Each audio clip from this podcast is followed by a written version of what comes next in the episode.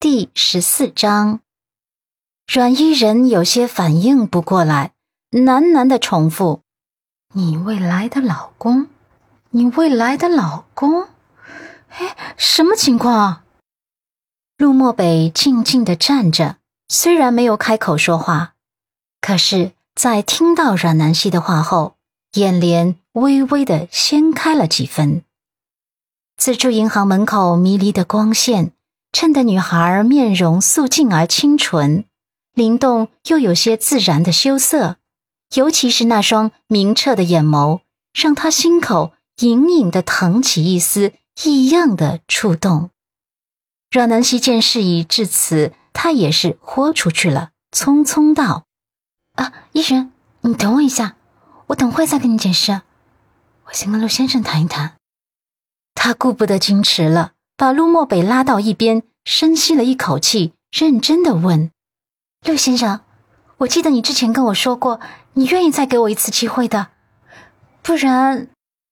他很想说“不然我们结婚吧”，可是这话真是有些别扭。陆漠北深不见底的眼潭中波澜不惊，只是挑眉淡淡道：“你是想告诉我？”你后悔拒绝我了，对吗？阮南希眨了眨眼眸，很不想承认，支支吾吾。陆漠北直白的看着他，嘴角慢慢的勾起了一丝胜券在握的霸气。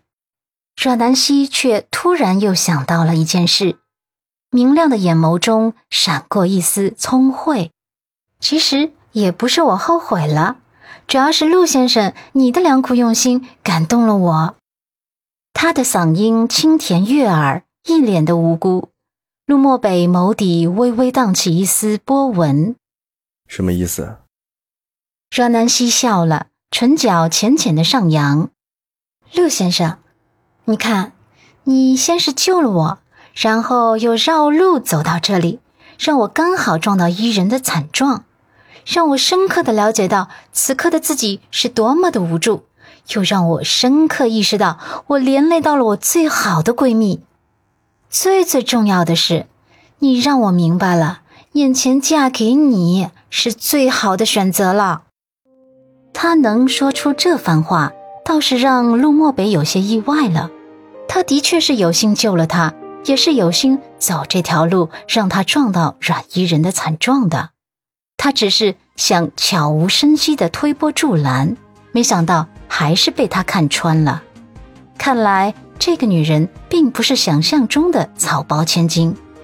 惹南希又道：“陆先生的沉默，是不是证明我分析的没错？既然这样，看在陆先生这么想娶我的份上，我就嫁了吧，怎样？”他知道这个决定有点冲动，可是不冲动的人生不完美。眼下的情形，他只能这么安慰自己了。岂料陆漠北却是再次冷冷的挑眉，不动声色道：“不怎样。”阮南希尴尬的抽了抽唇角：“为什么？”陆漠北答：“因为，你之前并不想要闪婚。”阮南希尴尬面积扩大：“ 以前是以前，现在是现在。”何必纠结于以前呢？再说了，我这是被你的用心良苦给感动了吗？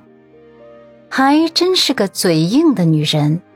陆漠北继续不动声色。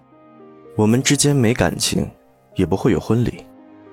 阮南希像是快速抢答一样，感情可以慢慢培养的呀。婚礼只是个形式，我不介意啊。我有隐形精神病。我有跟隐形神经病相处的经验。我不定期发疯。